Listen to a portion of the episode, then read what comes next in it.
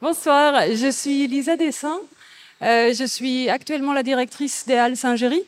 Je remplace euh, Lucille Descalans, qui est la directrice des Halles Saint-Géry, qui est actuellement en congé maternité. On est absolument ravis de vous recevoir ici aux Halles. Les Halles Saint-Géry est un espace dans lequel on organise pas mal d'événements autour du patrimoine, le patrimoine d'hier, le patrimoine d'aujourd'hui et le patrimoine de demain. Et donc l'exposition euh, de Héritière et euh, le débat de ce soir fait complètement sens dans les activités qu'on cherche à développer. Donc on est absolument ravis de vous voir aussi nombreux ici ce soir. Comme il se doit, je vais remercier un certain nombre de personnes et d'institutions qui nous ont aidés à faire en sorte que cet événement puisse avoir lieu. Et donc, euh, premièrement, je tiens à remercier euh, Urban et Visite Brussels qui ont fait en sorte qu'on puisse monter l'exposition et qu'on puisse monter l'événement de ce soir. Il faut savoir que ces entités euh, sont composées de personnes et que ces personnes aussi ont porté euh, les projets auxquels vous allez assister ce soir. Je pense en particulier à Muriel Lesec et Pascal Ingelard qui ont beaucoup travaillé pour que cet événement puisse se faire. Il y a énormément de relectrices qui ont travaillé aussi sur l'exposition parce qu'il faut savoir que Barbara euh, Salomé Felkenauer a porté ce projet à bout de bras, mais qu'elle était accompagnée de plein d'autres gens, dont Eléa Cartier, dont vous allez découvrir les compositions florales. Et puis, il y avait aussi Léon Drapeau qui a fait tout un travail de documentation et d'écriture autour de l'exposition que vous pouvez découvrir également. Ce soir, vous allez avoir la chance d'être modéré par Alice Grasse, euh, qui travaille euh, sur tout ce qui est Art Nouveau Brussels et qui a fait un travail absolument incroyable cette dernière année et qui va continuer à développer ce travail euh, l'année prochaine. Euh, on a aussi la chance d'avoir eu des super euh, personnes qui ont bien voulu parler du sujet qui nous anime ce soir.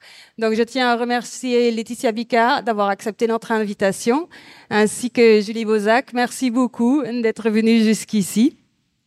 Je vais bientôt vous laisser. Je vais juste encore remercier l'équipe des Halles. Il faut savoir que ce projet est porté par une toute petite équipe, euh, mais qui est toujours là et qui trouve toujours euh, des solutions pour qu'on puisse transformer ce lieu de jour en jour.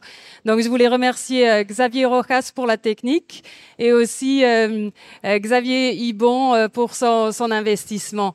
Merci d'être là et je vous laisse avec Alice.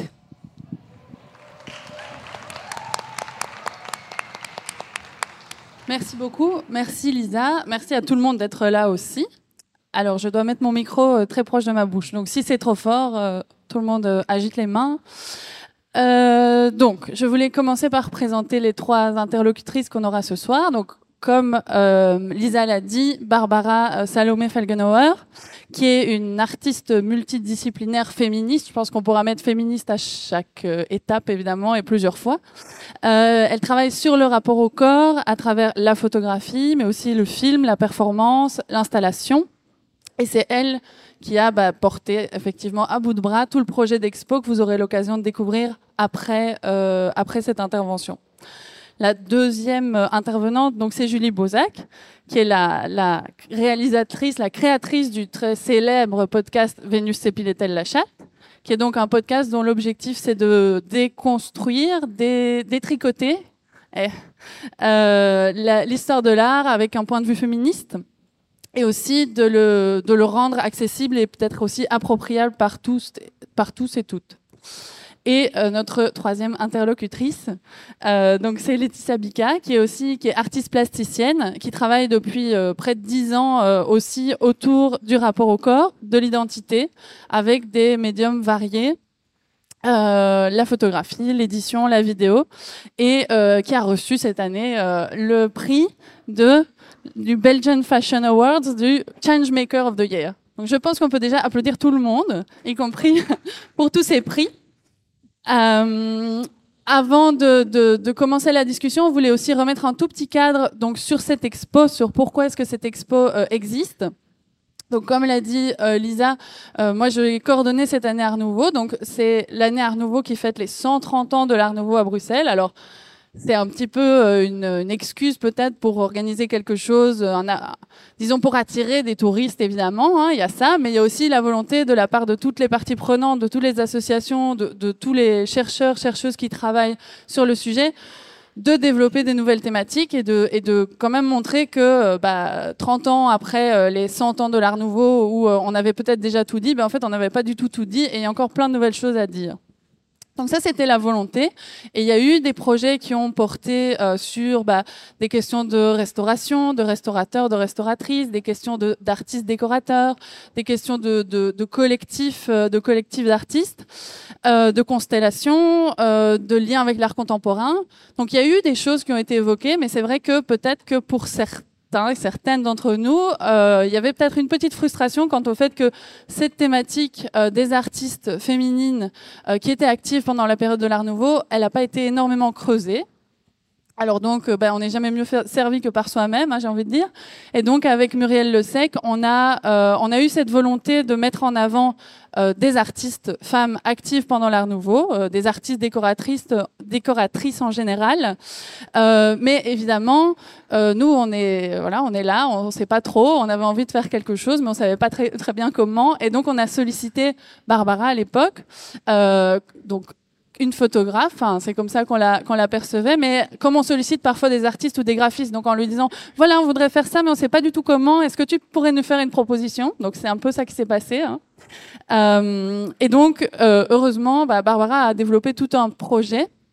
Et ça, c'était peut-être quand même la première chose, la première question, le premier sujet que j'avais envie d'aborder, c'était de te demander comment toi, tu avais appréhendé tout ça et comment tu t'étais, enfin, qu'est-ce que tu avais décidé de développer euh, ici? Et je vais commencer à, tourner peut-être un peu les, slides pour que vous puissiez découvrir déjà une partie de l'exposition. Je vais le faire progressivement, mais voilà. Bah, déjà, merci euh, d'être venus si nombreux et nombreuses. Euh, donc, euh, bah oui, vous m'avez sollicité pour réaliser l'exposition, enfin le projet héritière. Mais évidemment, j'ai pas fait ça toute seule. du coup, c'est un projet que je présente comme un projet collectif parce qu'il a été du début à la fin. Et donc la première chose que j'ai fait pour appréhender, euh, comme tu dis, euh, cette thématique, c'est euh, de m'entourer de personnes.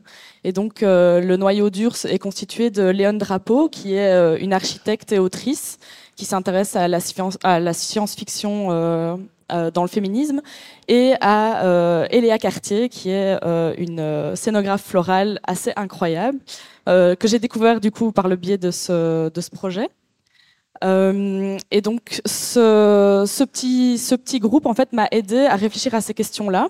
Donc, euh, effectivement, en tant que féministe, bah, on se pose la question euh, du rapport à l'histoire, à la, à, la, construction de cette histoire et à, aux récits en fait qui, qui arrivent jusqu'à nous et aussi à ceux qui ne sont pas arrivés jusqu'à nous. Donc, lesquels sont, enfin, quels sont-ils? Et donc, on a euh, soulevé, en tout cas sur, euh, sur cette thématique, en fait, la question euh, de l'héritage et à la fois des représentations, que ça soit par rapport à ces artistes art nouveau. Et, et donc, bah, qu'est-ce qui est arrivé à, nous aujourd'hui et comment est-ce qu'on en parle aujourd'hui? Et bon, bah, nous, on devait faire un projet artistique, donc on n'est pas historienne ou on n'avait pas la vocation de faire une exposition didactique. Euh, mais bien de réfléchir à, quelque chose bah oui, d'artistique, je ne sais pas comment le dire euh, autrement. Euh, et du coup, ce qu'on a fait, c'est qu'on a choisi de se placer dans une matrilinéarité. Euh, du coup, c'est une façon pour nous de parler de, du coup, de ce qui s'est de ce qui s'est passé et euh, avec un, positionnement en fait dans le dans le présent.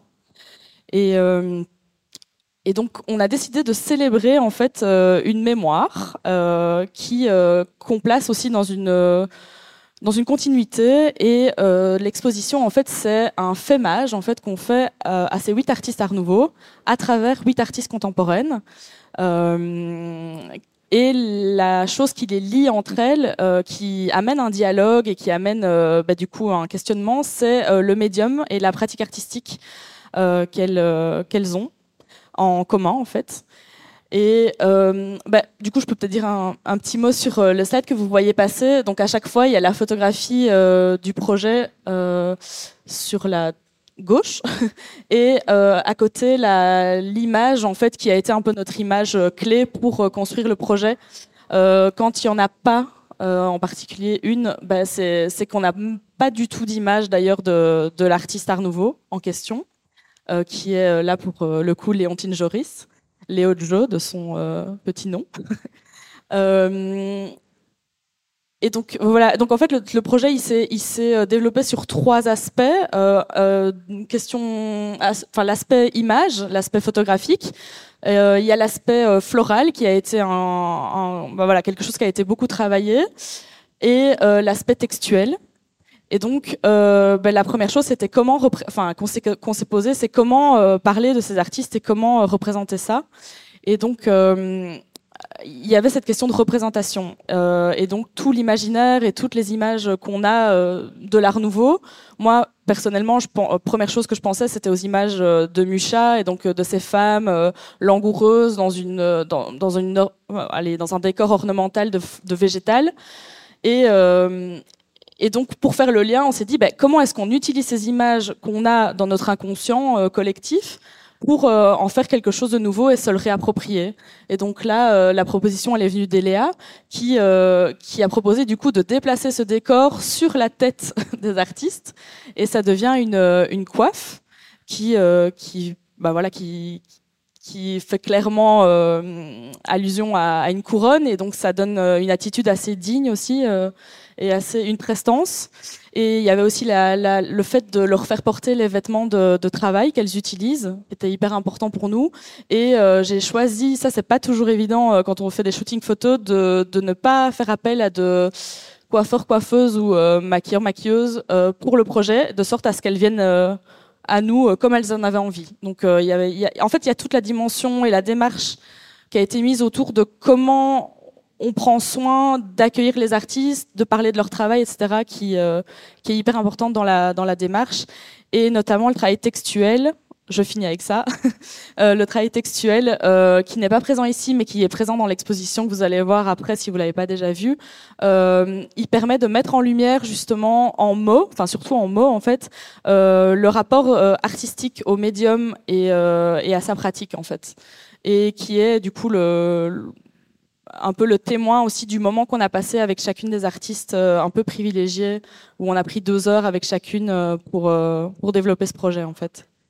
Voilà, je sais pas si, c'est bien. Je, effectivement, bah, c'était un peu la thématique aussi qu'on avait envie d'aborder, je pense, avec toi, Julie. C'était la représentation de la femme dans, dans, dans l'art en général et peut-être plus spécifiquement dans cette époque Art Nouveau. Elle est très lié euh, à ce monde floral. Enfin, c'est aussi ce qu'on avait envie de montrer euh, avec ce type de représentation. Est-ce que tu peux peut-être nous parler un peu effectivement de cette question de l'invisibilisation? Parce qu'on parle d'invisibilisation d'artistes femmes, mais pas forcément de femmes. C'est ça? Oui, exactement. Euh, c'est particulièrement présent dans l'art nouveau, où en fait, bah, comme tu disais, spontanément, on pense à Mucha, on pense à Horta, on pense pas. Même moi, avant cette expo, honnêtement, j'avais pas connaissance de femmes artistes dans l'art nouveau. me disais, enfin, quand tu m'as contacté, je me suis dit, ah merde, bah oui, il y en a sûrement eu. Super, je suis ravie de l'apprendre. Mais jamais, jamais j'en ai entendu parler.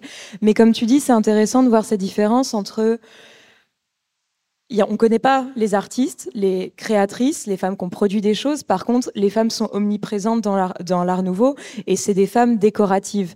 J'ai, remis un mucha, pardon, on en a assez soupé, on en, tout le monde en a marre, mais j'ai remis parce que je pense que ça parle à beaucoup de gens. C'est des choses, comme tu disais, Barbara, qui sont quand même profondément ancrées dans les imaginaires. Mucha, c'est pas le seul. Hein. J'ai mis Mucha parce qu'il est très connu et qu'il a donné lieu à énormément de produits dérivés.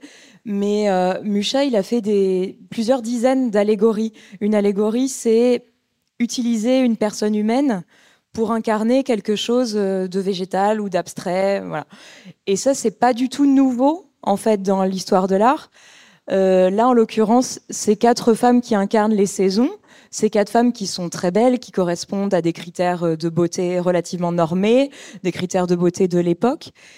Et ce que je, ce, que j'essaye de, de, montrer avec ces images-là, est-ce qu'on peut passer à l'autre, C'est qu'en fait, voilà, ce que je disais, c'est vraiment pas nouveau de mettre des femmes à poil. Quand je dis des humains, c'est principalement des femmes à poil pour incarner complètement autre chose. Donc là, on a une allégorie de la justice euh, du 16e, une allégorie de l'art du 19e et fin 19e, la vérité sortant du puits. Ça, c'est ma préférée, on dirait un même vraiment. Euh, la, vérité sortant du puits, elle est toujours nue parce qu'on considère que la vérité est nue parce que se couvrir, c'est se cacher, c'est mentir. Donc il y a, une vraie justification entre guillemets. C'est pas que pour que des messieurs bien élevés euh, se rincent l'œil, ce qui est quand même le cas de beaucoup de tableaux anciens. Et donc ce que je voulais montrer, c'est que même dans un mouvement artistique nouveau comme l'art nouveau, hein, ça, porte bien son nom, où en fait on, essaye de créer des formes nouvelles, on essaye d'avoir recours à de nouveaux matériaux. C'est particulièrement vrai pour l'architecture chez Horta, qui va utiliser le verre, le métal, qui sont des matériaux euh, restreints à l'industrie en fait à l'époque, et qui va lui les, les étendre à des habitations privées, ce qui est totalement nouveau pour l'époque questionnable d'un point de vue de la classe parce que en fait euh, les grandes fenêtres qu'on voit chez Horta, l'hôtel Tassel et tout, en fait c'est des choses qu'on voit dans les usines, tout simplement parce qu'on mettait des grandes fenêtres pour que les ouvriers puissent travailler le plus tard possible, euh, sans avoir recours à de la lumière artificielle pour faire des économies d'électricité. Donc c'est quand même assez savoureux de voir que un banquier ou euh, un marchand de Dieu sait quoi ou un homme d'affaires va se mettre euh, de grandes fenêtres dans son habitation privée parce que obviously il ne fabrique pas des choses en conditions d'usine. Mais bref, c'est un petit aparté. Mais tout ça pour dire que dans des mouvements artistiques qui sont novateur à plein d'endroits, finalement, cette tradition d'utiliser les femmes comme un ressort décoratif un peu facile, euh, ça, ça ne change pas. C'est une valeur sûre de l'histoire de l'art. Euh, est-ce qu'on peut passer peut-être à l'aise ce qui est intéressant aussi, c'est que particulièrement dans l'art nouveau, bon, ça vient avec l'avènement du capitalisme. Hein, l'art nouveau est d'ailleurs un mouvement un peu de réaction par rapport à la, révolution industrielle, de dire ben justement, en fait, toutes ces productions en série, euh, tous ces trucs euh, nouveaux mettent à mal les artisanats, les savoir-faire traditionnels. Et donc, une partie des racines de l'art nouveau, c'est aussi de mettre en valeur, parce que vous faites très bien dans l'exposition, euh, des savoir-faire plutôt traditionnels, plutôt artisanaux, qui sont pensés en opposition avec des procédés d'usine qui cartonne euh, à l'époque. Et donc, avènement du capitalisme, eh ben, on garde cette idée d'avoir des femmes correspondant aux critères de beauté de l'époque et pas très habillées pour finalement euh, l'avènement de la publicité. J'en ai mis deux, mais il y en a euh, dix mille. J'ai mis euh, Priva Livemont, qui est un enfant du pays, un Scarbécois, il me semble.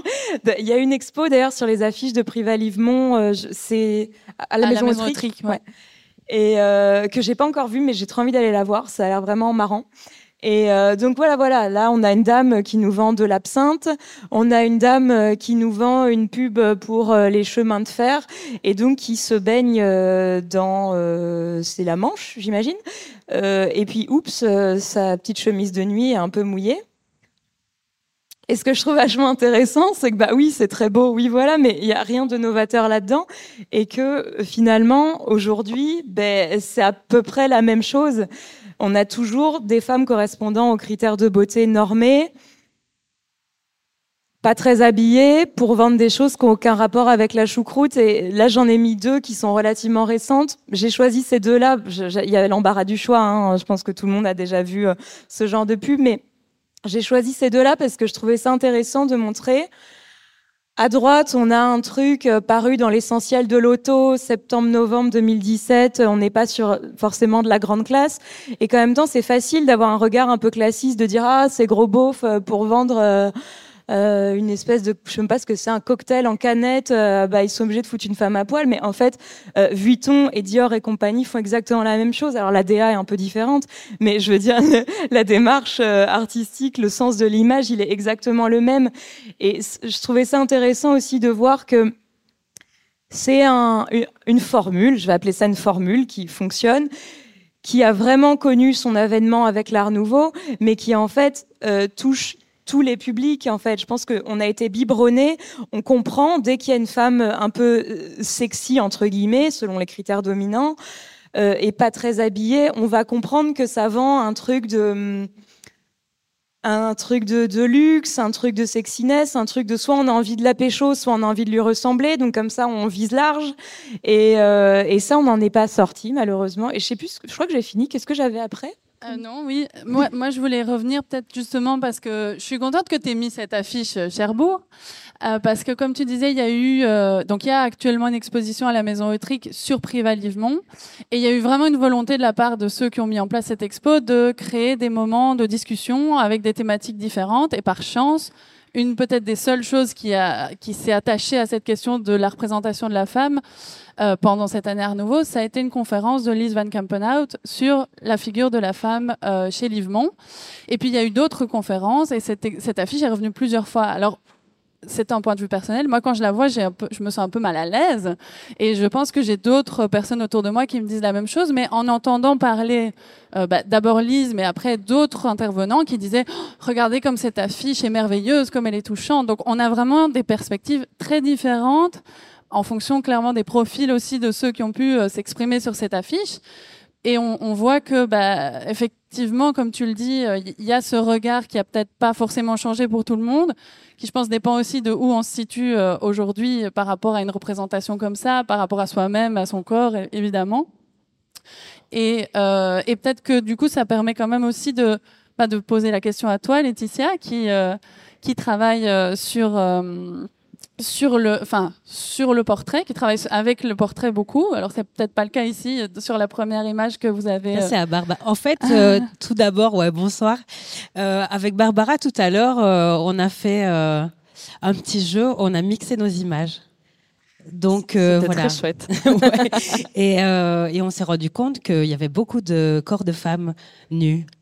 Et, et, donc voilà, mais avec notre vision aussi dessus, bien sûr, on a beaucoup de choses à dire, parce que oui, on a été biberonné à ça. Et euh, en tout cas, moi, j'ai travaillé beaucoup dans le secteur de la mode. J'ai commencé par là. Et effectivement, euh, ces images, bah, c'était les, premières qui étaient à ma portée, surtout. Et, euh, du coup, en les voyant, j'étais euh, attirée et en même temps, euh, je ne comprenais pas très bien. Ça s'adressait pas vraiment à moi, au fait, parce que je ressemblais pas du tout à ça et que j'avais pas envie de ressembler à ça non plus en même temps. donc, mais je trouvais ça beau aussi. Enfin, il y avait un truc que je comprenais pas parce que j'avais pas déconstruit en fait. Et donc, euh, y travailler m'a permis d'y déconstruire. Parce que oui, effectivement, en commençant à travailler dans ce secteur, c'est là où j'ai pu euh, manœuvrer en fait mon détricotage. Euh. Et, et, donc voilà, ça c'est une, une de mes images qui est assez importante pour moi, qui s'appelle Fragile.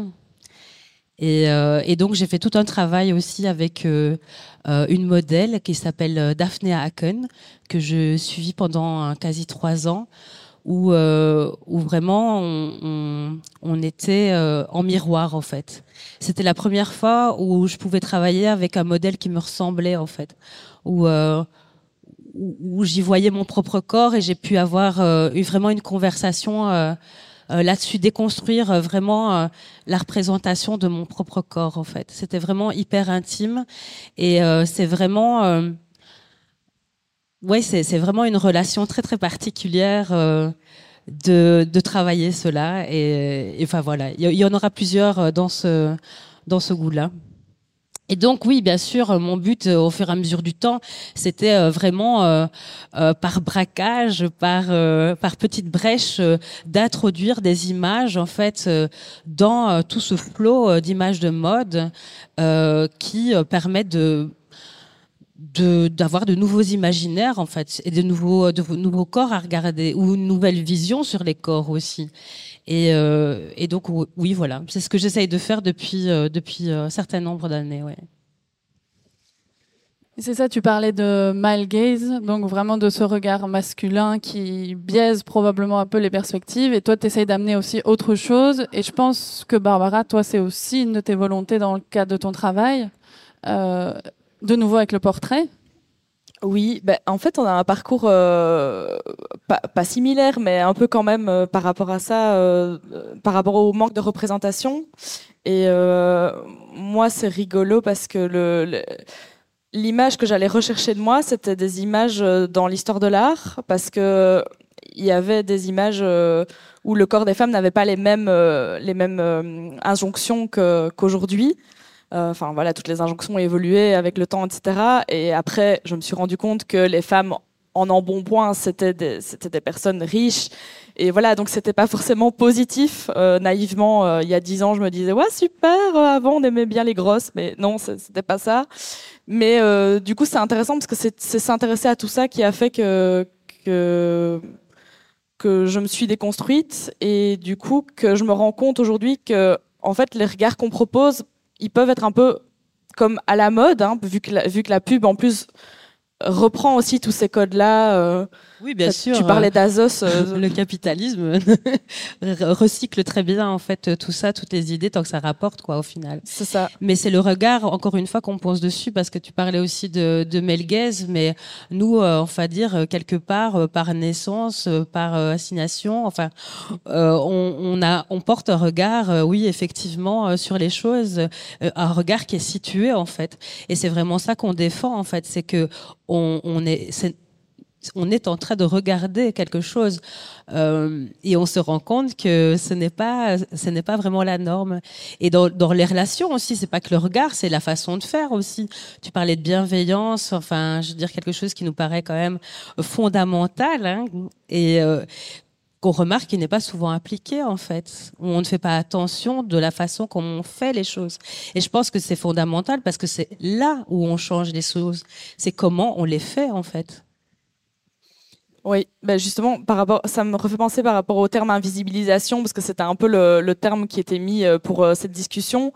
Mais en fait, l'invisibilisation, c'était plutôt l'invisibilisation d'autres regards et pas forcément de femmes, vu que les regards des femmes, enfin, les femmes sont présents dans les représentations et, euh, je, me, rends compte, enfin là du coup je dévie hein, par rapport à, ce que tu disais, mais j'étais justement il y a deux semaines à, une, un vernissage dans une, une résidence d'artistes et en fait il y avait... Euh, il y avait une bibliothèque. Et en fait dans cette bibliothèque il y avait tous les grands artistes euh, Picasso, Matisse, Cézanne.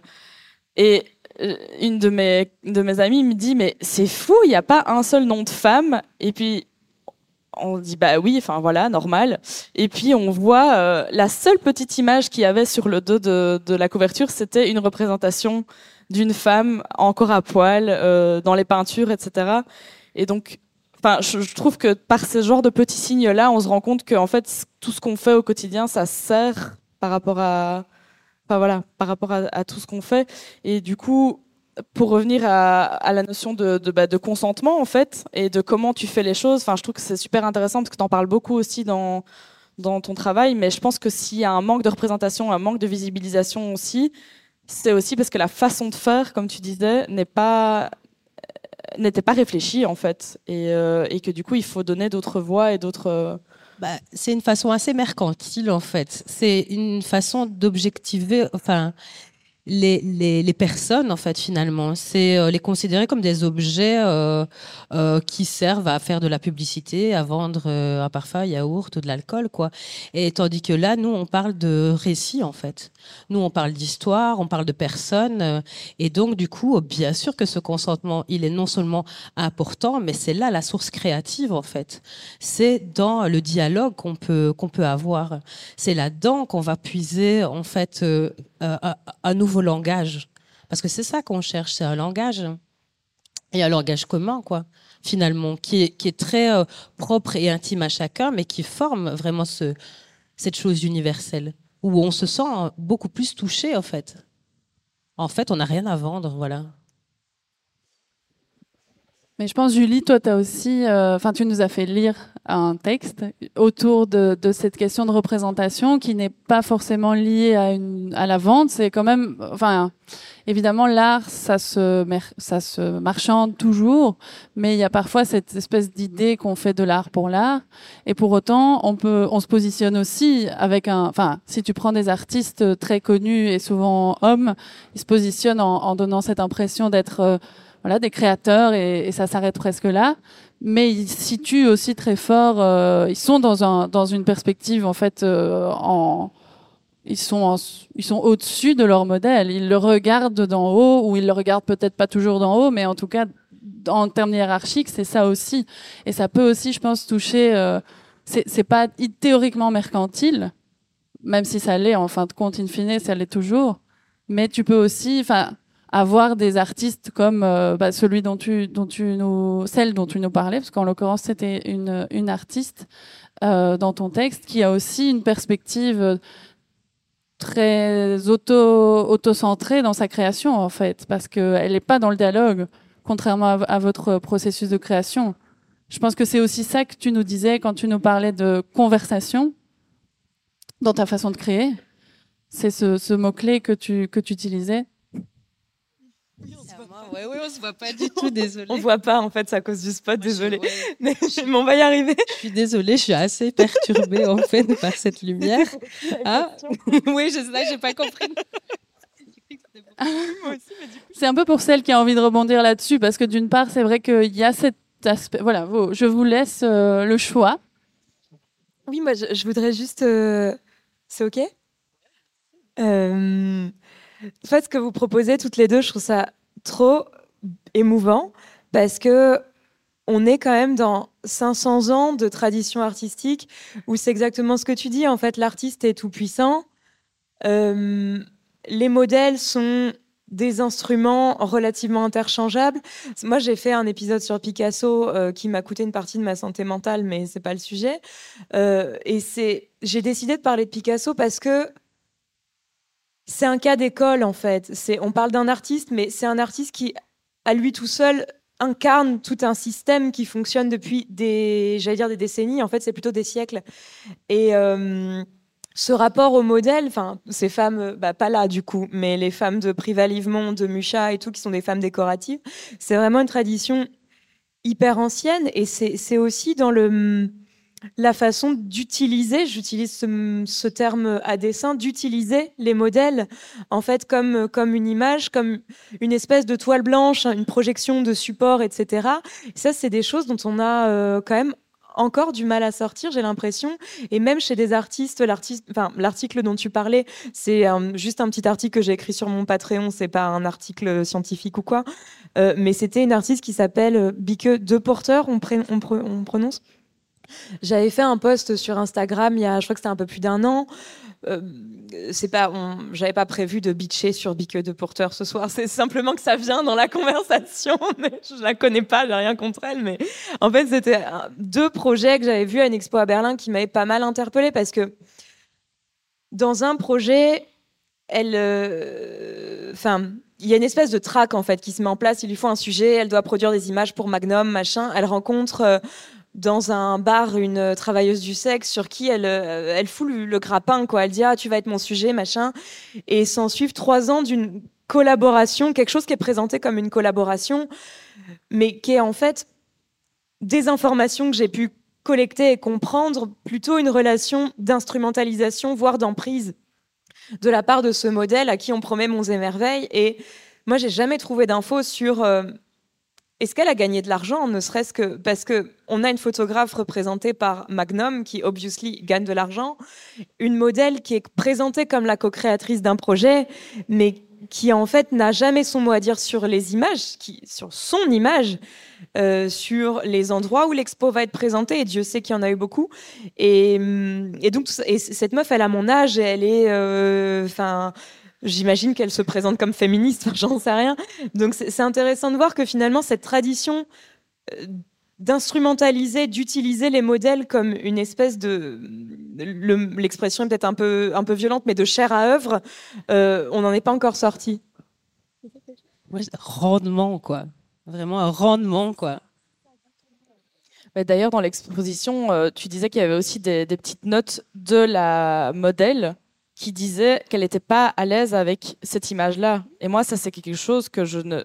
Je, c'est impensable pour moi d'aller publier une photographie que quelqu'un m'a dit euh, non, je me, je me sens pas bien dessus, mais ok, quoi. Enfin, il faut, on faut reconnaître aussi son positionnement en tant que, en tant que artiste, en tant que photographe. Il y a un rapport de domination et comment on deal avec ça dans le monde qui n'est fait que de ça. Mais donc, euh, il y a quelque chose à travailler aussi là-dedans. Euh peut-être qu'on dévie un peu, je ne sais pas. Mais... je pense pas. Ça reste euh, des sujets. Enfin, on est vraiment plus sur votre processus créatif, donc je pense que ça reste euh, quand même très intéressant. Euh, mais c'est vrai que j'avais aussi peut-être envie qu'on aborde un petit peu la, question de la formation, euh, parce que c'est une question qui se pose quand on s'intéresse aux, artistes femmes de cette époque-là, puisque euh, le 19e siècle, c'est un siècle quand même où c'est pas forcément évident de se former quand on est une femme, que ce soit même se former à devenir marchande, hein, vendeuse, mais clairement dans le monde artistique, c'est compliqué. L'Académie royale des beaux-arts ouvre ses portes aux femmes en 1889, donc c'est vraiment la fin du 19e siècle. Il y a évidemment des possibilités de formation avant, mais qui sont des possibilités privées, hein, c'est ce dont on parlait. Euh, Est-ce que toi, Julie, je pense que c'est des choses sur lesquelles tu as un peu travaillé? Euh, Est-ce que tu peux un peu nous, en dire plus? Alors, on n'aura pas les images tout de suite, parce que d'abord, on va regarder les, images de Barbara et de Laetitia, mais... Euh, il y aura trois images après sur la formation. Oui, la formation, c'est un peu la base aussi pour comprendre à quel point euh, le regard masculin, l'instrumentalisation, l'objectification des femmes et par extension des modèles est si ancré dans la pratique puis dans les imaginaires, c'est que euh, les formations artistiques en fait, sont vraiment codifiées à partir de la fin du XVIe siècle en Italie. C'est les premières académies de peinture qui sont fondées euh, j'ai plus l'ordre en tête, mais Bologne, Florence, Rome, enfin voilà, les années 1560-80, euh, qui ensuite essaiment dans toute l'Europe. Euh, notamment Louis XIV qui a un peu le melon et qui décide de faire sa propre académie royale de peinture et de sculpture, qui va former énormément d'artistes pour décorer ses baraques, grosso modo. Et en fait, ces académies-là, les Italiennes et toutes celles qui suivent dans le reste de l'Europe euh, au XVIIe définissent de façon plus ou moins arbitraire les critères de ce qu'on va appeler le grand art. Donc c'est de la peinture à l'huile, c'est des sujets d'histoire, c'est voilà. Sauf qu'en fait ces académies, dans l'immense majorité, elles sont pas accessibles aux femmes. Alors elles sont pas forcément officiellement interdites ou voilà. L'Académie royale de peinture et de sculpture en France, sur 150 ans, il y a eu 14 ou 15 femmes. Il y en a eu, on ne peut pas dire qu'il n'y en a pas eu, mais bon, on n'est pas sur une parité exacte. Et hum, c'est intéressant de voir que du coup, les critères du grand art sont définis au sein d'un boys club, sont définis de façon arbitraire par des hommes qui créent un art par et pour eux. Le... Ça crée aussi un marché de l'art qui, de la même façon, est créé par et pour les hommes, parce que c'est eux qui ont les contacts, c'est eux qui ont la possibilité d'acheter des œuvres, parce que c'est eux qui ont de l'argent. Et donc, en fait, les, femmes qui vont, se, qui vont devenir artistes avant la fin du 19e siècle sont c'est un terme à moi, hein, c'est pas un terme scientifique, ça mériterait plus de recherche, mais moi je les appelle des anomalies.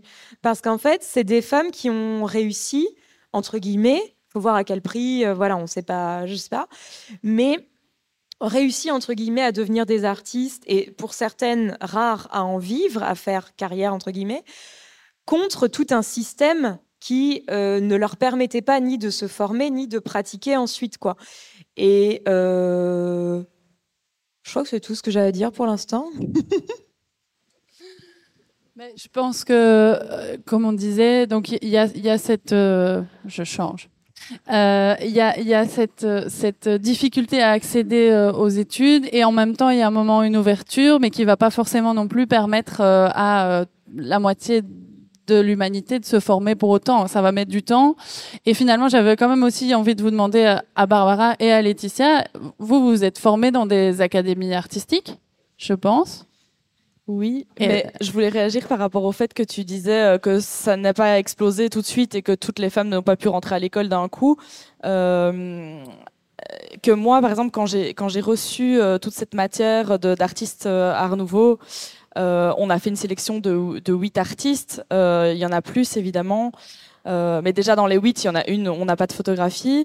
Mais dans les photographies, on peut observer, donc que vous avez vu au début, en fait, c'est particulièrement des blanches, bourgeoises, donc d'une certaine classe sociale, qui avaient un bon mariage, etc. Et que, bah, du coup, là, en termes de, voilà, ça pose aussi beaucoup d'autres questions et il faut réfléchir en termes beaucoup plus larges que juste en termes de genre et que voilà, enfin c'était par rapport à ça, je trouve que c'est super important. Et il y avait aussi le, tu, tu, parlais très bien de ça l'autre jour aussi, de des métiers qui étaient considérés aussi euh, comment, on comment on appelle les métiers d'artisanat, enfin les, les, l'artisanat dénigrés, etc. Et, et, enfin voilà, je petit. non, mais c'est, je pense aussi ce que tu disais, Julie, c'est que avant qu'elles ouvrent ces académies, les cours qui existent, ils sont vraiment accessibles à une minorité qui peut les payer. En général, les cours privés sont plus chers pour les femmes que pour les hommes. Euh, et... elles ont accès à moins de choses aussi. C'est plus cher et parce que quand les premières académies, je crois que c'est à Paris. Euh, Académie Julien Colarossi, année 1860. Mais effectivement, comme c'est réservé aux bourgeoises blanches, parce que tout simplement, c'est impensable pour euh, d'autres catégories sociales ou raciales d'envisager le truc, parce que simplement, c'est des, personnes qui ont besoin de travailler pour manger. comme souvent. Et, et c'est des académies qui ne sont pas publiques, qui sont payantes, qui sont chères. Et effectivement, les femmes n'ont pas accès à tous les cours, ont des horaires un peu aménagés, mais un peu nuls. Alors, j'ai pas les détails, j'étais tombée dessus dans un, dans un bouquin, il y avait une reproduction d'une d'une feuille d'accès, voilà, et euh, le cours des dames, c'était genre à 19h, enfin, je n'importe quoi, mais en tout cas, euh, l'accessibilité, c'était pas trop, trop ça. Et effectivement, c'était plus cher. Donc c'était quand même adressé à des bourgeoises, effectivement, quoi. Mais même les beaux-arts, ensuite, euh, les écoles publiques, quand elles ont ouvert aux femmes, ça reste un enseignement des études quasi à temps plein qui demandent du travail et tout. Donc forcément que des femmes de la classe moyenne n'ont pas pu y aller même si l'éducation en soi était gratuite, bah, elle empêchait de faire un travail payé à côté. Euh, moi, j'aime bien l'exemple de hum, Suzanne Valadon, par exemple, parce qu'elle, elle vient d'un milieu, euh, donc artiste française, fin du 19e, début 20e, qui vient d'un milieu très, très populaire. Euh, plutôt du Limousin. Sa mère est blanchisseuse. Elle s'installe à Montmartre, qui à l'époque n'est pas un repère de hipster, qui est vraiment un quartier populaire. Et euh, en fait, Suzanne Valadon, elle est passionnée par l'art depuis l'enfance, mais elle n'a pas les moyens d'aller ni à l'Académie Colarossi, ni à l'Académie Julien, qui sont payantes et qui sont très chères, ni même aux Beaux-Arts, parce que euh, de toute façon, il faut qu'elle travaille. Donc en fait, ce qu'elle fait, c'est qu'elle devient modèle pour euh, des artistes comme Rodin, pas Rodin, Renoir, je confonds tout, le temps les deux là. Renoir, Puvis Chavannes, Degas, euh, Degas qui a eu des mots très euh, misogynes d'ailleurs euh, quelques années après sur elle, quand elle a commencé à bien marcher évidemment, parce qu'avant il l'adorait. Bref, et donc on a des anomalies comme ça de, femmes qui ont eu euh, pas accès à des écoles, même quand elles étaient en théorie accessibles aux femmes, mais qui ont détourné. Pardon, j'ai fait un gros détour, mais j'aime toujours parler de Suzanne Valadon. Mais dis-moi si je me trompe, mais c'est un peu ironique aussi, mais elles n'avaient pas accès aux cours de nu. Donc c'était très drôle parce que tu pouvais être représenté euh, nu, mais toi, tu n'avais pas le droit d'avoir accès à ça, je pense. En fait, c'est la raison principale pour laquelle elles n'ont pas eu accès aux académies de peinture pendant des siècles. Par contre, quand elles ont eu accès aux écoles de femmes, là, euh, elles avaient certaines des cours de nu, mais les modèles portaient un caleçon. Et c'est trop drôle parce qu'il y a quelques reproductions euh, bah, des artistes qui ont juste qu'on représenté leur salle de classe, quoi.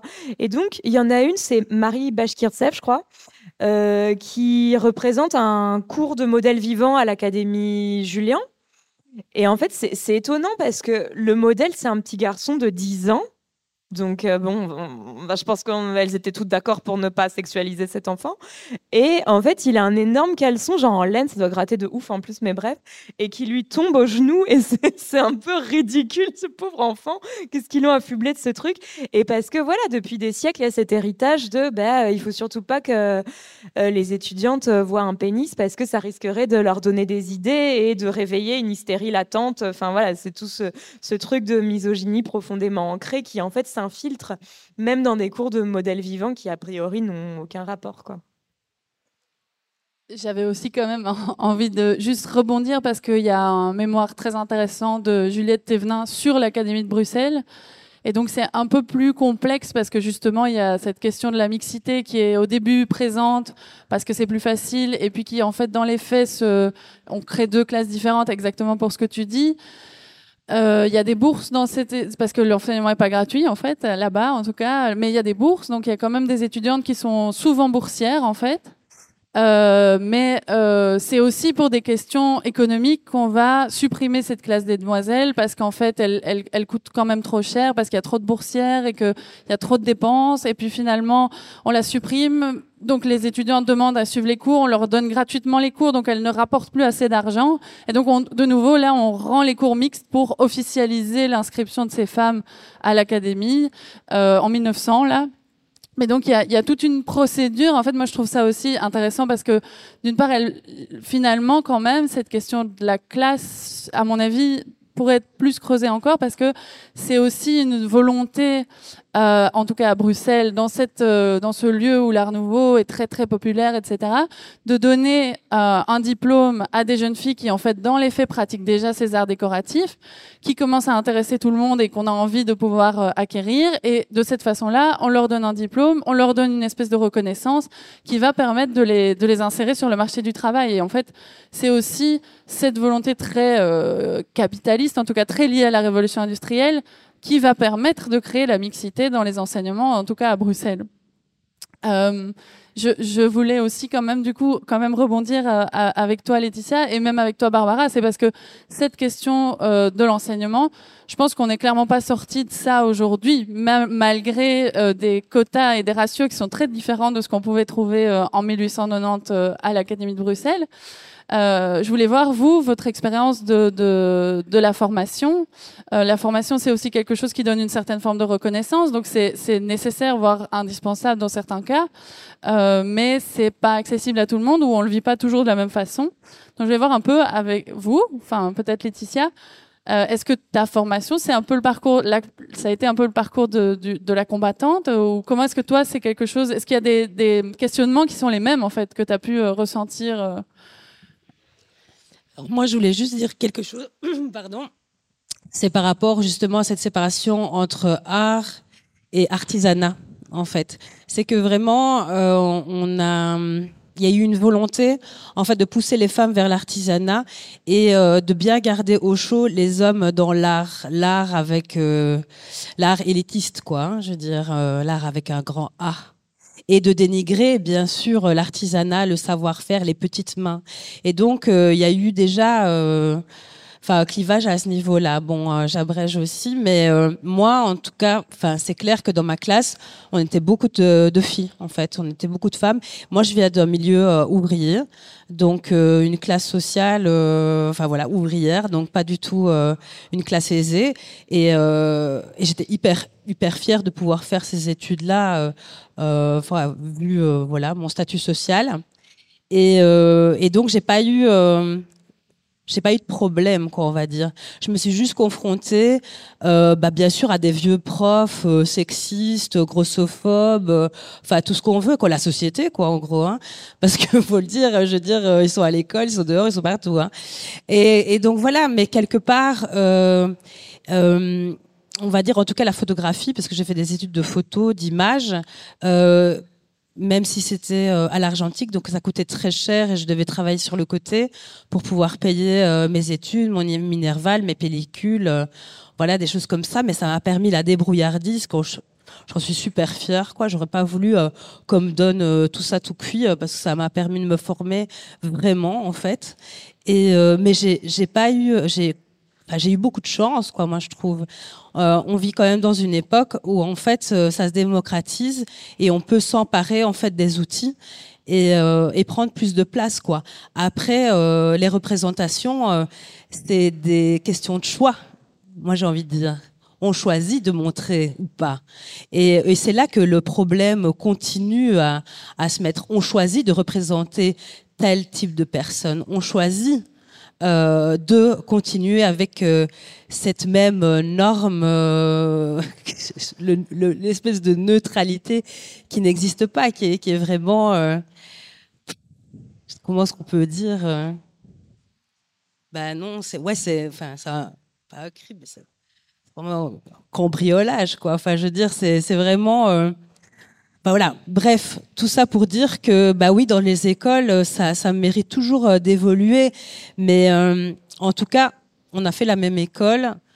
Je sais pas dans ta classe, mais on était quand même.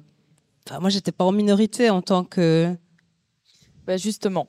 Justement, c'est le contraire. non, non, justement, c'est intéressant parce que oui, on a, donc on a fait euh, l'école supérieure des arts de Saint-Luc à Liège à 10 ans d'intervalle. C'est fou, hein Et, euh, et après, moi, j'ai repris un master à la Cambre euh, plus récemment. Donc, j'ai une, une, une, nouvelle expérience avec un nouveau regard aussi parce que j'étais pas aussi, euh, on va dire, alerte que, que, que maintenant.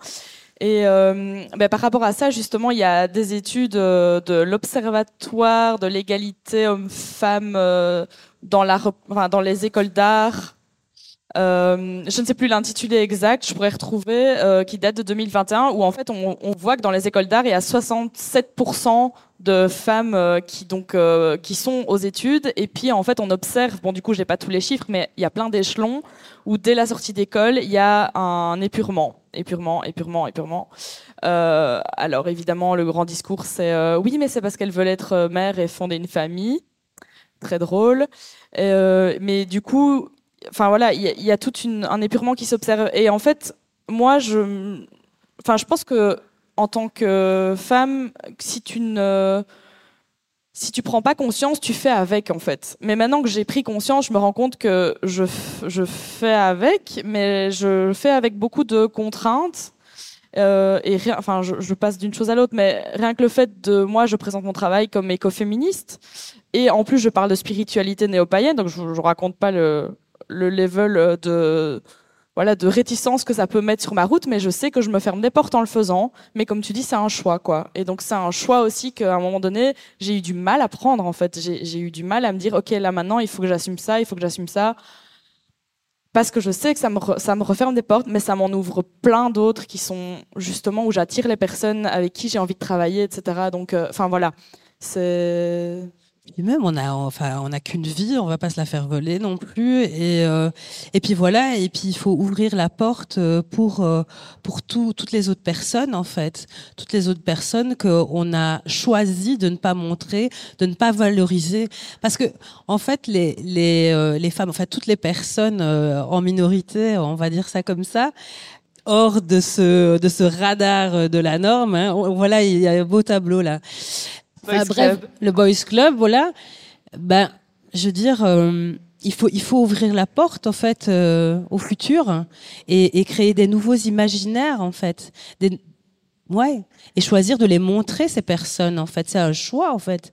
C'est pas qu'elles sont moins bonnes, c'est qu'on a choisi de les dénigrer. On a choisi de les mettre sur le côté.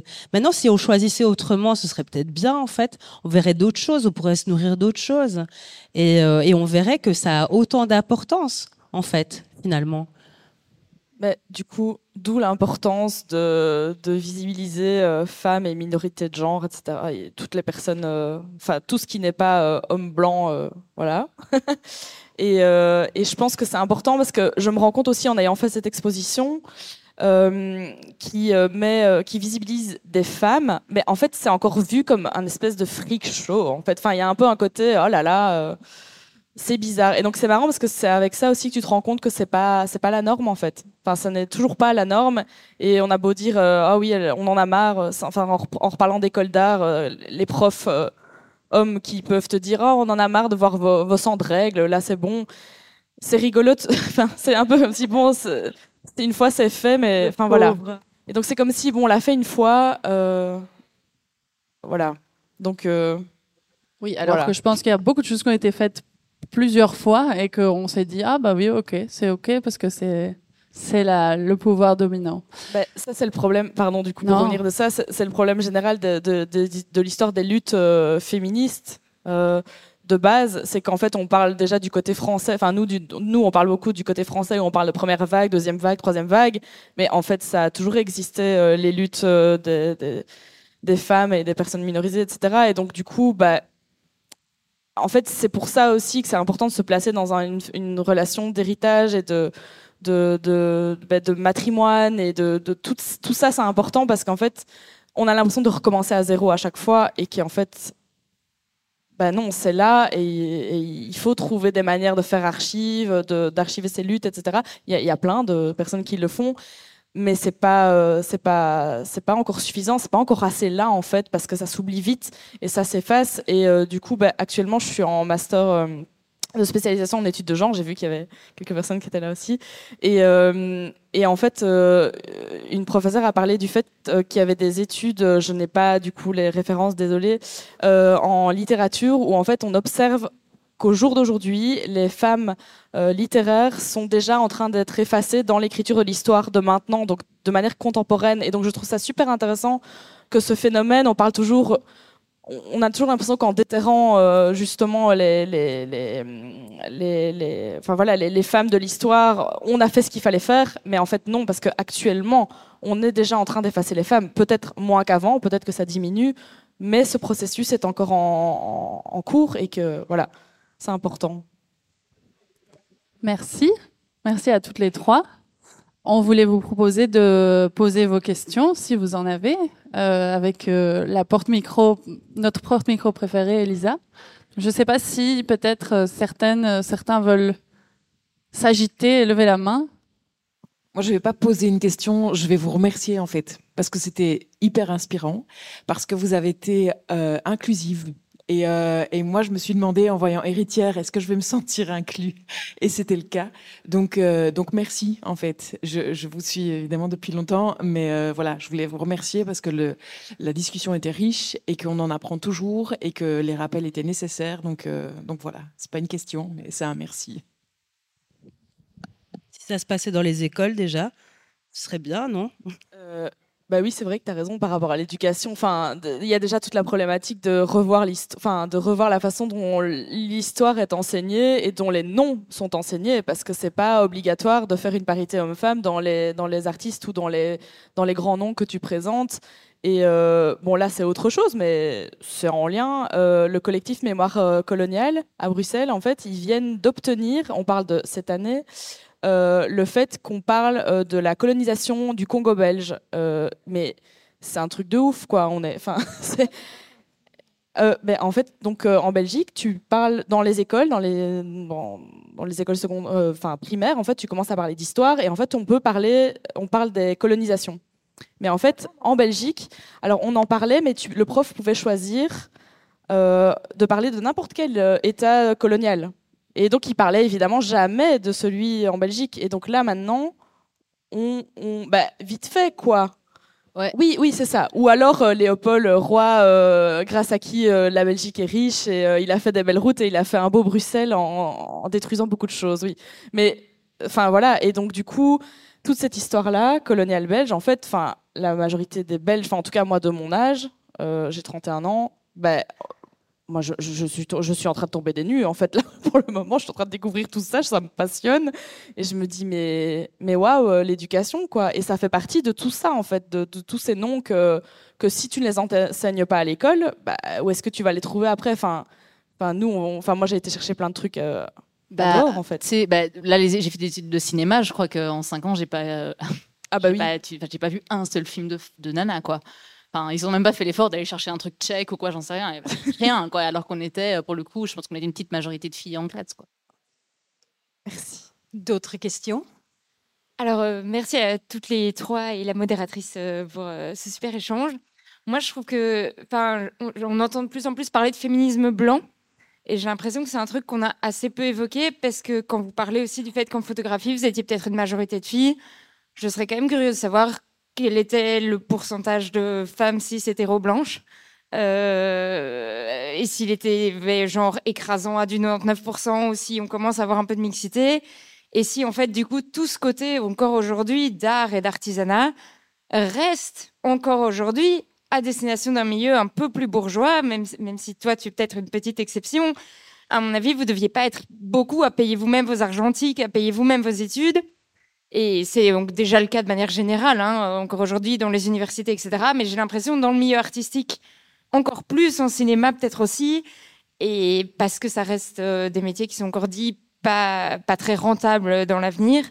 Et donc, euh, voilà, je trouve qu'on parle beaucoup de féminisme, mais que parfois on, oublie un peu toute une partie de la population. Et, voilà, c'était un peu pour voir un peu votre avis là-dessus, à toutes les trois. Je sais pas. Oui, bien sûr, évidemment. Enfin, je veux dire. Euh,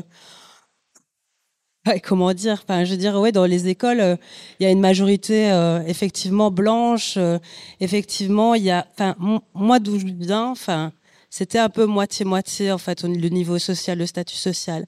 Mais c'est clair que c'est cette question de classe et de transclasse, elle est hyper importante et elle est bien sûr associée à, on va dire, la perception de nos origines. Enfin, je ne sais pas comment, euh, comment, comment je peux le dire. Enfin, moi, je, viens d'une famille immigrée sicilienne, mais c'est clair que je suis blanche, mais euh, et je suis perçue comme blanche, mais euh, et que dans mon école, c'était une majorité, mais c'était il y a 20 ans, hein, je le rappelle encore. Et puis, c'est une question, euh, on va dire, de comment de, transmission culturelle aussi par les images. Enfin, je, je sais pas, d'accès Enfin oui, bien sûr, mais euh, je suis pas la, meilleure personne, je pense, pour en parler. Mais c'est clair que oui, il y a, beaucoup de choses à faire en fait dans les enseignements pour euh, pour en fait ouvrir en fait et sentir que c'est que, que ça doit être accessible à tout le monde, que tout le monde est invité à écrire l'histoire, quoi. Parce que c'est ça qu'il s'agit en fait. C'est que en travaillant dans la culture, enfin pour la culture, dans les représentations, on écrit l'histoire et on la marque. Et donc c'est important que tout le monde soit le bienvenu et se sente le bienvenu. Et euh, bon, pour moi c'est évident en fait. C'est pour ça que c'est important les représentations, comme tu disais, parce que oui, clairement. Enfin, euh, moi là à la Cambre, il y avait euh, très peu de personnes racisées, voire une, je ne sais plus. Et euh, et euh, et aussi remarquer qu'effectivement la grande majorité ne doit pas cumuler deux boulots pour pouvoir payer ses études et, et être dans une voilà une une précarité qui est assez euh, qui est assez impressionnante. Donc effectivement tout le monde ne peut pas le faire. Et donc effectivement il y a en plus de l'écrémage euh, de genre euh, femme il y a aussi l'écrémage de classe qui fait que, qu'à la sortie d'école ben, on voit que les personnes qui arrivent à réussir c'est celles qui n'ont pas besoin de, de travailler pour pour pour y arriver en fait et qui ont toujours papa maman qui paye le loyer etc tant mieux tant mieux pour elles hein, ça c'est mais euh, oui, enfin, je sais pas si tu avais posé vraiment une question, mais en tout cas, oui, clairement, c'est. Ben, comme tu disais tout à l'heure, la société, elle est, elle est raciste, elle est classiste, elle est grossophobe. Donc, en fait, tout se retrouve aussi systématiquement à tous les échelons, à tous les niveaux. Et, et, oui, les représentations sont importantes pour ça, pour se aussi donner la possibilité. Oui, je voudrais juste ajouter que je dis ça sans aucun cynisme, mais c'est pas étonnant en fait que les écoles d'aujourd'hui reproduisent une forme d'entre-soi, même s'il n'est pas exactement le même qu'il y a quelques siècles ou quelques décennies, parce que en fait les écoles actuelles sont les héritières euh, de ces académies de peinture créées euh, entre boys club euh, de bourgeois, voire aristocrates en fait. C'est les héritières, c'est les mêmes établissements, souvent simplement ils ont changé de nom. Euh, je, reviens, toujours à la France, pardon, c'est pas du tout par chauvinisme, simplement c'est ce que je connais le mieux. Le, les Beaux-Arts de Paris, c'est techniquement l'Académie euh, royale de peinture et de sculpture, qui a changé de nom, qui a changé d'administration, qui a changé de fonctionnement. Mais euh, on peut. Enfin. Il faut que ça change, évidemment. Ça, je pense que personne dit le contraire, mais on ne peut pas s'étonner. C'est assez logique. Je dis ça sans cynisme que en fait ces écoles reproduisent encore une forme d'entre-soi parce qu'elles viennent pas de nulle part. Et je, je veux pas être naïvement optimiste ou quoi. Je sais très bien qu'il y a un entre-soi. Moi aussi j'ai fait une école d'art et euh, moi je viens de classe moyenne. On était assez peu. C'était vraiment des gros bourgeois euh, dans à tous les dans toutes les, filières en fait vraiment.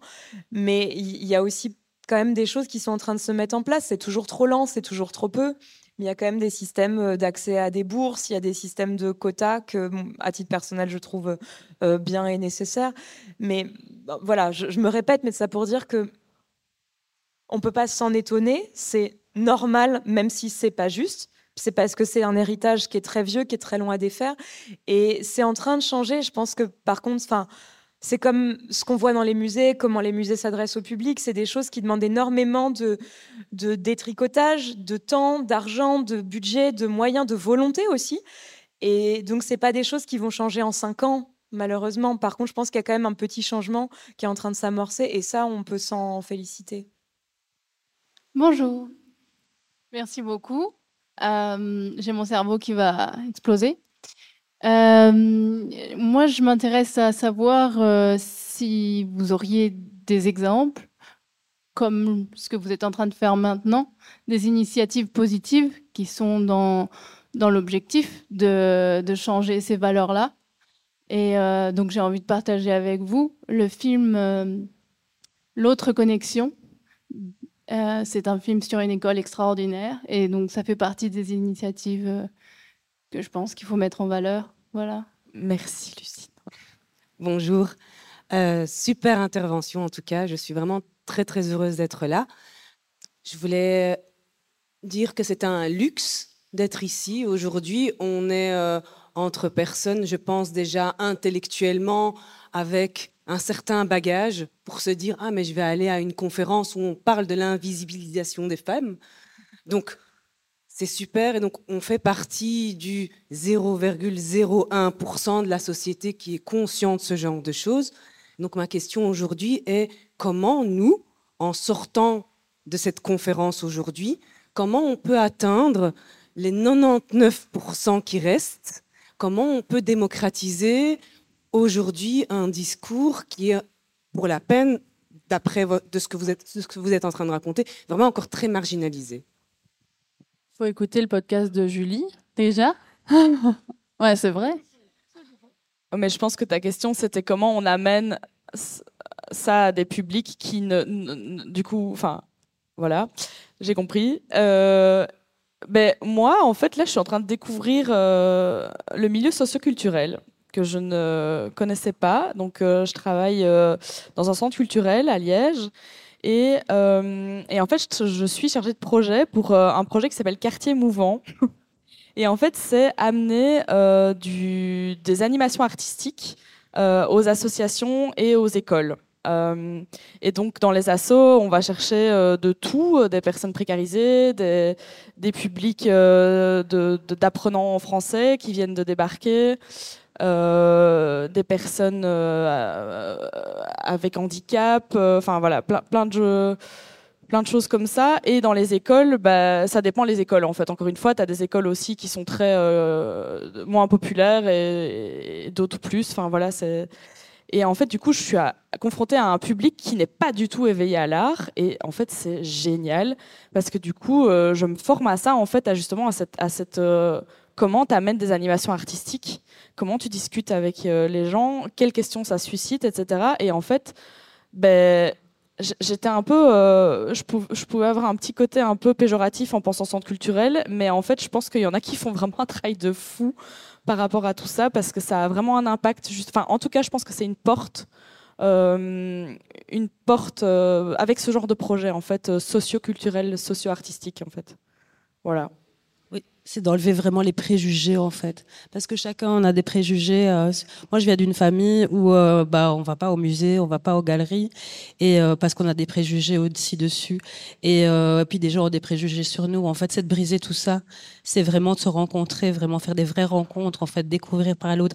Et effectivement, les workshops, c'est hyper important, que ce soit dans les écoles, que ce soit dans les centres d'art, que ce soit dans, dans les musées. Enfin, il y en a partout, et, de les rendre accessible surtout. Encore une fois, c'est une question d'accessibilité, non seulement financière, c'est ça qui est super important, et aussi au, niveau du langage, quoi. Encore une fois, qu'on ne prenne pas les gens de haut, en fait. Ils disent, bah oui, ici, euh, ici, t'es le bienvenu, en fait. Encore une fois, ben, je veux dire, d'ouvrir beaucoup plus les portes et d'enlever ces barrières, en fait, euh, qui divisent les mondes et qui classent, en fait, les gens, encore une fois. Euh, ça se passe effectivement. Et au plus jeune âge, et euh, enfin à tous les âges, mais en tout cas quand on commence dès le plus jeune âge, c'est vraiment une expérience incroyable. Voilà. Merci. Moi j'ai une autre question qui revient vraiment au sujet. Euh, comment aujourd'hui en tant que féministe on peut vraiment réagir quand, bah, enfin moi j'aime beaucoup l'architecture Art Nouveau. C'était mon anniversaire il y a pas longtemps et j'ai plusieurs amis qui m'ont envoyé des cartes postales avec des superbes images de Prival Livemont, mais bien plus sensuelles encore que celles qu'on a vues aujourd'hui et où, euh, en fait, c'est difficile à me positionner. Parce que je là, chouette, vous savez que j'aime l'art nouveau, mais en même temps, le melguise sur ces images, il est énorme.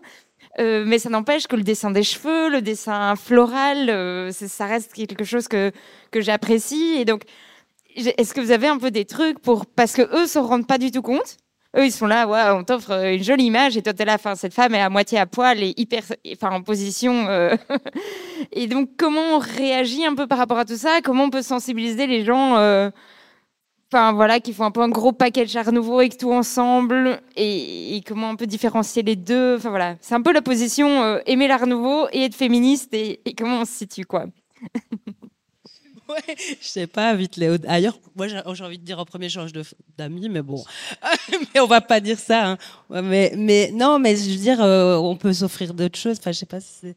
C'était avec le cadeau, la carte postale, j'ai pas très bien compris. Mais en tout cas, enfin voilà, s'ouvrir, quoi, aller ailleurs, euh, euh, effectivement, écouter des podcasts, euh, lire des livres, aller voir des expos, euh, euh, ouais, euh, et surtout local, quoi. Surtout essayer de découvrir. Mais aussi, non, j'ai pas compris la question, je crois, non. Non, mais euh, je pense aussi que. Un peu des outils. Enfin, Les outils, quoi, des- pour déconstruire. Eh ben, des Bah oui. outils, comment tu réagis quand tes amis Ah. euh, ou quand toi-même tu, tu aimes quelque chose et tu sais qu'il est problématique. Tu Qu'est-ce que tu, pourquoi. Bah, comment tu fais, comment tu te positionnes par rapport à Si ça déjà tu trouves que c'est problématique, c'est que déjà tu as, mis le doigt sur quelque chose. Donc, euh, donc voilà, à, à partir de ce moment-là, c'est déjà pas mal. hein. C'est déjà un premier, un premier quoi. Et puis après, il faut savoir se demander pourquoi en fait. Pourquoi ça touche, pourquoi. Enfin, je sais pas. du coup, euh, j'ai pas beaucoup d'outils en fait finalement moi. Ben, c'est vrai que c'est une question super difficile hein, euh, que tu as Ouais, posée. allez, Franchement, euh, quand- non. non, mais c'est vraiment une question super difficile et c'est une question que tu te poses au quotidien. Et puis parfois, tu as les ressources euh, physiques, mentales pour le faire. Parfois, tu l'as pas. Donc, tu, parfois, tu la fermes. Quand tu l'as, ben, tu peux dire les choses gentiment, au risque de passer pour la relou aussi, euh, enfin l'hystérique ou la radicale. Euh, moi, maintenant, souvent, ce que j'annonce, c'est je dis bon, ben voilà, là, je veux faire ma féministe radicale, donc voilà, préparez-vous. Et du coup, je dis, des, je dis les choses après. Euh, mais j'essaye toujours de le faire avec une certaine pédagogie, mais tu peux pas toujours le faire. Et parfois, je me tais aussi, donc je. Mais il y a, enfin voilà, j'ai pas d'outils. Non, mais peut-être aussi la, le, un peu la dissonance cognitive, j'imagine, que tu peux avoir parce que c'est quelque chose que tu apprécies, mais en même temps, c'est quelque chose où tu sens que c'est en contradiction avec tes valeurs. Euh, c'est un peu notre quotidien. Enfin, non, il y a plein de choses comme ça. Donc, je crois, moi, mes solutions personnelles, c'est peut-être la mise en perspective, c'est d'arriver à comprendre. euh, ben, tout ce personnage de Livemont, par exemple, c'est l'exemple ici, de, de mieux le connaître, de mieux le comprendre, de potentiellement le détester. Mais après, il y a des œuvres qui peuvent nous toucher sans qu'on puisse euh, forcément le décider. Mais après, pour pouvoir sensibiliser d'autres gens, enfin, si on reprend cet exemple euh, que, dont on a parlé tout à l'heure, je pense qu'on peut très euh, factuellement décrire toute cette image et après pointer des choses qu'on considère comme étant problématiques et que peut-être ça, ça peut donner euh, des clés à celles et ceux autour de toi qui qui comprennent pas trop la différence entre ça et l'hôtel Tassel ou tu vois? Enfin, je sais pas, c'est tellement personnel. C'est vrai que oui, pardon. Moi aussi, je- j'envoie. ce que j'aime bien faire aussi, c'est pas sur le moment même, c'est envoyer plic-ploc. Tu sais, des petits podcasts, euh, des petits trucs. Genre, là, je te fais un message, mais tu vois que ça soit pas sur l'instant T. Et sinon, par rapport à moi-même, ben, c'est vrai que c'est difficile. Parfois, tu. Moi, je suis en chemin sur plein de choses, et du coup, euh, il y a des choses que, qu'en fait, petit à petit, je me rends compte à ne plus accepter. Mais d'autres, euh, enfin voilà, moi je regarde, j'a- j'adore, euh, j'adore Sylvester Stallone et je regarde des gros films comme ça. Et voilà, c'est. Qu'est-ce que tu veux faire avec ça? Moi, je voudrais juste euh, ajouter que, en fait, des femmes objectifiées dans l'histoire de l'art, euh, il y a un peu que ça. Si on commence à relever un truc comme ça, on, on regarde plus rien, on n'aime plus rien. Je dis pas qu'il faut avoir zéro recul. Je dis qu'il faut aussi un peu se lâcher les baskets de temps en temps. Il y a des choses qu'on aime bien. Voilà. Moi, je fais une différence entre une image comme ça et une œuvre de Picasso où il représente un viol, par exemple. Pour moi, là, il y a vraiment une différence de sujet, une différence de perception. Ça nous touche à un niveau différent. Et hum, moi, j'ai un conseil, alors peut-être pas pour des artistes morts, mais quoique si. Moi, c'est pas une, leçon euh, universelle, voilà, mais moi, une de mes boussoles que j'ai trouvées justement en faisant l'épisode Picasso, c'est l'argent. C'est moi, je je m'interdis pas de consommer des choses que j'utilise le terme consommer euh, avec des pincettes, hein, mais d'apprécier, de regarder, de lire, de voilà des choses que j'aime bien ou qui m'intéressent, que j'aime pas forcément mais qui m'intéressent. Par contre, j'ai décidé d'avoir cette boussole là de je ne donne pas d'argent, par exemple à des expos Picasso. Je refuse parce que c'est un, une industrie. Euh, le, trust Picasso, avec tous les héritiers qui se tirent la bourre euh, pour récupérer le moindre dessin, euh, le moindre coin de serviette que le grand maître a gribouillé. je sais que ça entretient encore une industrie et un système auquel j'ai pas envie de participer. Je le fais aussi pour des artistes vivants. Ça, je pense que c'est une boussole qu'on peut garder, qui n'est pas une réponse universelle encore une fois. Moi, j'ai grandi euh, en étant hyper fan de Noir Désir. J'adorais Noir Désir. Quant à, tuer Marie Trintignant, euh, bah, en fait, je n'achète euh, plus d'albums, je ne vais pas au concert. Il est hors de question que je donne un centime à ce type qui, d'ailleurs, est sorti de prison pour une raison qui m'échappe. Et mais ça n'empêche pas de consommer entre guillemets de temps en temps si on s'en sent l'envie. Enfin, je trouve que il y a déjà suffisamment de contraintes de choses. On ne va pas en plus soi-même s'auto-censurer par euh, pseudo-pureté militante qui en fait n'existe pas, quoi, qui est un leurre. Et donc, si en fait certaines œuvres d'art vous apportent une forme de joie, une forme de bonheur, une forme de juste, c'est beau, ça me fait plaisir de regarder. On peut le regarder en ayant un peu de recul. Enfin, on, peut se foutre la paix, se lâcher les baskets euh, cinq minutes, parce que en fait, des œuvres euh, comme ça où les femmes sont objectifiées, enfin, si, on part de ce principe où on vide les musées euh, en Occident, en fait, quoi. Et en même temps, c'est pour ça que j'ai remis celle-là, bah, aussi chercher d'autres œuvres qui existent et qui ont peut-être un peu disparu des, musées, mais qui sont encore, euh, pour certaines, visibles ou, ou voilà, qu'on peut en tout cas essayer de, chercher et de retrouver. Euh, je ne sais pas si vous m'entendez. Bah, merci euh, déjà pour euh, l'intervention, c'est super intéressant, on apprend plein de trucs. Euh, mais peut-être pour répondre du coup sur le fait de pouvoir, sans avoir un, discours paternaliste avec des amis ou des proches, qui, tout simplement, je pense que le, point central de tout ça, c'est de rester bienveillant avec les gens avec qui on, partage un moment ou, et de pouvoir expliquer ce qui nous nous plaît pas dans le travail de tel ou tel artiste, par exemple, et de laisser aussi l'autre euh, pouvoir apprécier et euh, ne pas être forcément au même stade de déconstruction que nous. Et je pense que ça fait partie aussi. Pour moi, je trouve que c'est hyper important de rester bienveillant parce qu'on est, on est tous finalement dans la même soupe et, euh, et on n'est pas tous, enfin, on n'est pas tous au même stade. Et, et si on, on est trop virulent avec des personnes qui qui sont pas encore euh, au même degré de déconstruction que nous, ben finalement, on va, on va fermer des portes plus que d'en ouvrir, je pense. Donc, euh, rester bien bienveillant avec, euh, et, d'accueillir aussi que, que voilà, les, les, avis continuent de diverger, même si on, on, est dans le même combat. Et je pense que ça, c'est une des clés aussi qui peut. voilà. Alors, j'ai vu qu'il y a une question au fond. Je vais prendre encore une ou deux questions. Mais après, je propose qu'on va boire un verre là-haut. Et euh, si vous avez des questions, on est tous là pour euh, répondre à ça. Bonjour, euh, j'avais une question justement, parce que l'élément est revenu plusieurs fois, justement le facteur économique? Est-ce que dans vos recherches, la question économique, elle est revenue plusieurs fois de manière sous-jacente? Est-ce que dans vos recherches, vous intéressez par exemple au, aux galeristes ou aux personnes justement qui ont un impact économique au niveau des ventes, etc., pour justement mettre plus en avant les artistes, même de leur vivant, sur euh, justement les, les ventes et leur permettre bah, de, de, vivre et que ce ne soit pas toujours les mêmes modèles et les mêmes artistes qui soient en fait soutenus financièrement de leur vivant et qui au final construisent l'histoire euh, qu'on retient de manière collective. Bah ouais, mais forcément, bah, la galerie, euh, c'est bah, désolé, c'est du capitalisme à plat pot. Euh. je veux dire, pour moi, c'est pareil que les grandes marques de luxe. Bah, D'ailleurs, euh, elles s'entendent bien. Hein. et euh, enfin voilà, c'est la même chose, c'est le même système en fait. Et donc du coup, c'est encore cette même division. Là, là, ça change un peu. Art et culture. Hein c'est ça, c'est de l'art, ça, c'est de la culture. Donc, euh, donc voilà. Moi, je vais pour la culture, en tout cas. hein. Je veux dire, euh, je trouve que c'est. J'ai envie de faire plus de recherches euh, pour. Euh, bah, pas, j'ai pas la prétention d'améliorer ce monde, mais en tout cas, j'essaye d'y contribuer, quoi. En tout cas, et de d'avoir euh, une inclusion, hein, je veux dire, euh, au niveau euh, justement social, hein, de toutes les tranches sociales.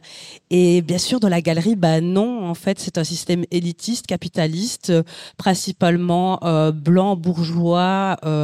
Enfin, c'est le boys club, en fait. Excusez-moi. Euh, ou alors, euh, c'est euh, working girl années 80. Enfin, je veux dire, en tout cas, c'est tout ce système, oui, pourri.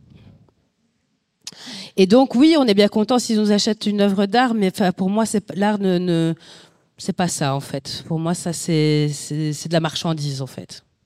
Je suis un peu violente, mais c'est vraiment ce que je pense. Oui, bah, je suis d'accord. Mais euh, en- enfin, de toute façon, ni toi ni moi, on est représentés en galerie, donc voilà, ça c'est clair. Donc au final, c'est un monde qu'on connaît, euh, enfin qu'on connaît pas directement, euh, voilà.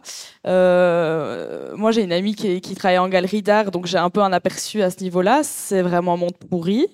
Donc voilà, à ce niveau-là, je peux le dire en fonction de son vécu et de ce qu'elle vit là-bas et tout. Enfin, c'est vraiment horrible, quoi. Les êtres humains ne sont pas très bien respectés. Et euh, ben moi, je, c'est vrai que c'est- un peu, tu te dis ah, ça serait génial d'être représenté en galerie, euh, machin, machin. Et en fait, après, non. Enfin, après réflexion, non. Ou alors trouver des galeries alternatives euh, qui essayent de faire des choses, mais du coup, bah, il y en a très peu, pas beaucoup. ou- Excuse-moi, mais c'est comme faire de la mode éthique. Enfin, ça ça n'existe pas. En fait, je veux Ouais. dire, à un moment donné, c'est pas possible. Après, enfin, je veux dire, il y a toujours moyen de. Enfin, moi, j'avais ce- cet espoir, hein, vraiment, de ça éclate de l'intérieur à à 20 ans. Oui, maintenant, non. Mais en même temps, tout est bon à prendre. J'ai envie de dire. hein, je veux dire. euh, Ben, en fait, il y a aussi le fait que le- la galerie, en fait, c'est se faire de l'argent sur quelqu'un. Donc, c'est déjà ben, un peu bizarre. Déjà, la mise en bourse, quoi, la valeur, tu vois, ta Ouais. cote. C'est quoi, ça. Oui, tu as une cote. euh, C'est quoi ce système euh Voilà, je, je, désolée, je sais pas si ça répond très fort à la question, mais en tout cas. euh, Non, mais enfin voilà, nous on est socioculturels. ben, je sais pas si c'est ça, mais voilà, c'est- un milieu aussi à, à bien bousculer, et à bien. Voilà, mais ce serait intéressant des recherches de galeries euh, éthiques euh, et qui soient pas euh, problématiques. Voilà. Je sais pas si c'est très intéressant, c'est un, petite aparté sur les galeries. Moi, je connais pas le- les galeries d'art contemporain. J'ai travaillé il y a fort, fort longtemps dans des galeries, Art Nouveau, Art Déco, juste après. À Paris, rive gauche, c'était un enfer. Et en fait, c'est vraiment le tout ce quartier des galeries. C'est, enfin, je regrette pas de l'avoir fait parce que sociologiquement, c'est intéressant. On voit des choses qu'on ne verrait jamais ailleurs. On apprend des choses sur le monde de façon détournée, mais de façon très intéressante aussi. Euh, je ne sais pas euh, quand sont nées les galeries. D'ailleurs, ça me donne envie de chercher. Moi, ce, que, ce qui m'avait beaucoup choqué, même à l'époque où j'étais pas euh, spécialement woke ou quoi, c'est qu'en fait, dans les voisins en fait de- des galeries où je bossais, et ben c'était des galeries d'art africain, d'art océanien. Et en fait, les types qui tenaient ces galeries-là étaient des héritiers, des descendants de types qui étaient allés piller, qui étaient allés coloniser et piller euh, des pays euh, d'Afrique subsaharienne pour la plupart. Et en fait, même en n'étant pas woke, déjà je me disais, c'est quand même chelou en fait. On sait comment ces objets sont arrivés, enfin on ne sait pas les détails, mais on, on sait les grandes lignes. Et aujourd'hui, c'est euh, Lucas Raton, c'est son vrai nom, Lucas Raton, euh, qui est l'héritier de je sais pas qui, euh, Monsieur Raton euh, de la fin du 19e, qui est allé piller. En fait, c'est bizarre. Je veux dire, il y a quand même le fait de vendre de l'art. Bon, déjà, comme tu disais, c'est hyper étrange et questionnable en soi. Enfin, il y a la place pour se poser la question. Mais dans les galeries, je, je trouve qu'il y a quand même cet héritage hyper colonial, hyper exploitant, hyper euh, capitaliste aussi, de vraiment vendre des choses qui ne nous appartiennent pas et de se bâtir une réputation et un empire financier là-dessus. Et ça, c'est c'est un écart, mais je voulais le mentionner parce que c'est des choses qui existent encore. Même aujourd'hui, vous allez au Sablon, en fait, des galeries qui vendent des objets africains, il y en a. Et c'est bizarre. C'est bizarre de se dire que ça existe et que ça fonctionne, que ces gens sont encore là, ont les moyens de payer un loyer, qu'ils ont des acheteurs qui achètent ces trucs-là. C'est voilà, c'était un aparté. Mais je veux juste rebondir sur un documentaire euh, date des années 50 qui a été interdit euh, pendant, euh, je pense, 20 ans de Chris Marker qui s'appelle Les statues meurent aussi. Euh, c'est sur YouTube, c'est gratuit. Je vous conseille vraiment de regarder. C'est waouh, c'est ouais, ça dénonce déjà tout ça. Enfin, vraiment, les statues, les statues meurent aussi de Chris Marker. Donc, merci beaucoup. Merci à vous trois. je pense que de nouveau, on peut applaudir cette, le panel.